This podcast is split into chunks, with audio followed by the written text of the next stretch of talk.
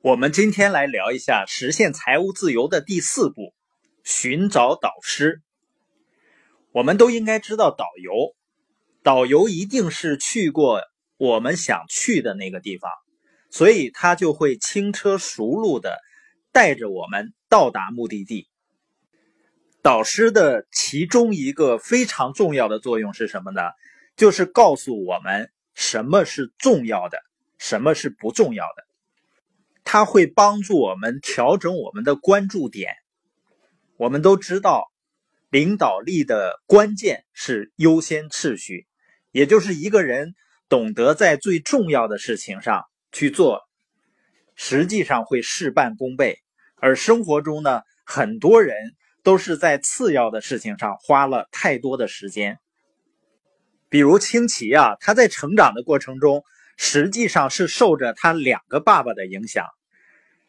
他的有学问的穷爸爸认为呢，拥有高薪的工作是很重要的，去买你梦寐以求的房子很重要，而且他还相信呢，要先支付账单和量入为出的说法。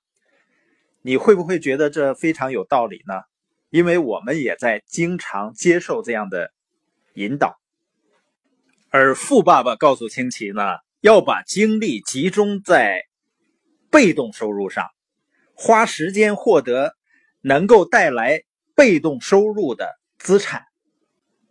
这里的主动收入呢，是指的必须要亲力亲为才能获得的收入；而被动收入呢，就是你不需要参与也能够获得的收入，比如房屋租金，或者你的企业能够自动的运转、自动的发展，它就能够获得叫被动或者叫不在职的收入。所以你发现你周围的人他是如何获得收入的，他就会引导别人如何去获得收入。就像清奇的亲生父亲去引导他获得工资性收入，而他的富爸爸因为建立了自己的企业，所以引导他去建立资产性的收入。而富爸爸呢，不相信量入为出的说法，他经常对清奇和他自己儿子说。不要量入为出，要集中精力扩张你的财力。你发现啊，量入为出和挖掘自己的创造财富的潜力，它肯定是两个截然不同的关注点。富爸爸建议呢，要集中精力建立资产项目，增加呢来自资本利得和股息的被动收入，来自企业的剩余收入。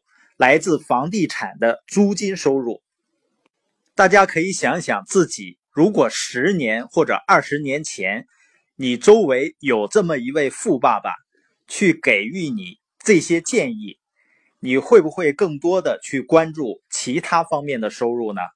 那现在你的收入比例上，会不会有可能会有一部分是来自于资产项的收入，而不仅仅只是工资性的收入？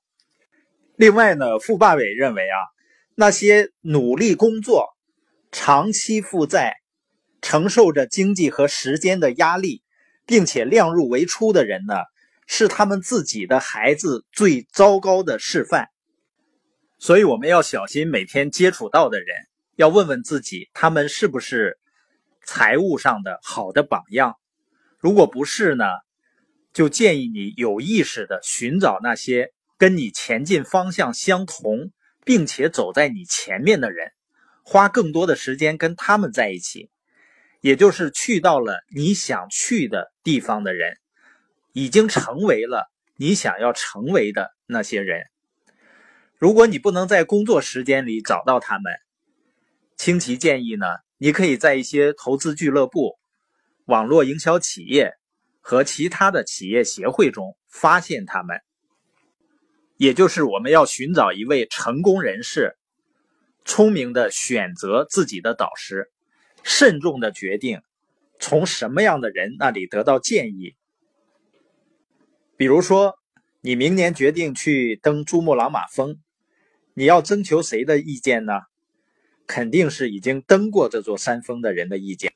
但你发现呢，对于要攀登财务高峰的人，大多数人呢却往往征求。某个自己也处于财务困境的人的建议，这就是人们的悲哀所在。